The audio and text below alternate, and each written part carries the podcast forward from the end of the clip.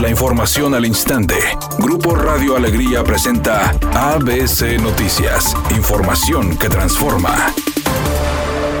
El presidente del INEGI, Julio Santaella, indicó que las encuestas señalan el impacto que ha ocasionado el COVID en la economía y mercado de nuestro país. En particular en la actividad económica y el mercado laboral de nuestro país. Esta pandemia del COVID-19 no solamente tuvo impacto sobre eh, la operación o sobre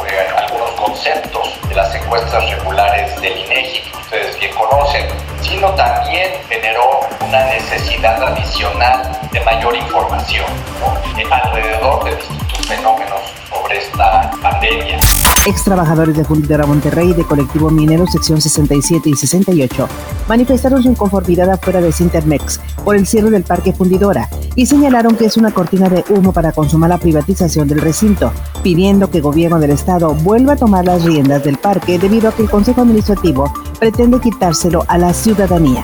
Rafael Dueñas, vocero del colectivo, señaló que el gobierno del estado no debe permitir que se apruebe un desarrollo familiar en un parque público. Además, pidió a la administración del parque fundidora que realice contratos de arrendamiento y no de comodato, ya que ante situaciones como la que se vive actualmente, no están recibiendo ingresos de quienes ocupan este parque.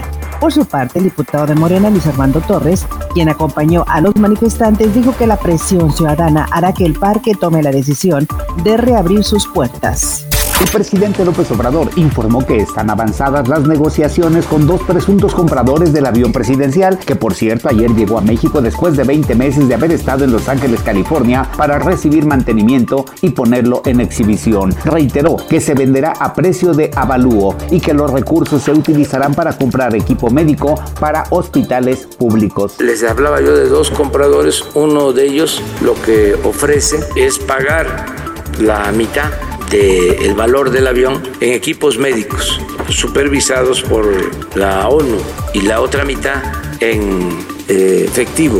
Editorial ABC con Eduardo Garza. La Secretaría de Salud hizo un llamado urgente para buscar donadores de plasma y ayudar a los pacientes de COVID-19, pero hace falta más claridad y mayor difusión. Así me explicaron. Si fuiste positivo al coronavirus y sobreviviste, te piden que te hagas otra prueba después de la cuarentena y si sales negativo ya eres candidato a donar plasma. Pero esa segunda prueba de COVID-19 se la cobran al paciente y muchos no tienen el recurso para pagarla y por eso no donan el plasma. Es ahí precisamente donde se frena el avance de querer ayudar. Seguiremos investigando y aquí les informamos. La donación de plasma es esencial para salvar vidas ante el COVID-19.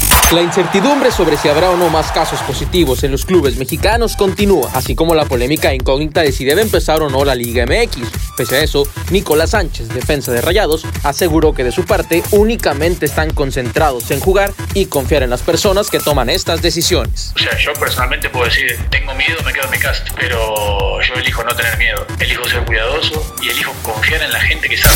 Aunque este miércoles se llevó a cabo la primera audiencia en Los Ángeles del juicio de tutelaje de Britney Spears, la cantante no estuvo presente. Estaba programado que la famosa de 38 años apareciera en una transmisión digital ante la corte, pero no estuvo en ella ni presencial ni virtualmente. Spears está peleando por liberarse de la tutela que su padre, Jamie Spears, tiene sobre ella desde el 2008, tras la acumulación pública de luchas personales y profesionales que la estrella ha tenido.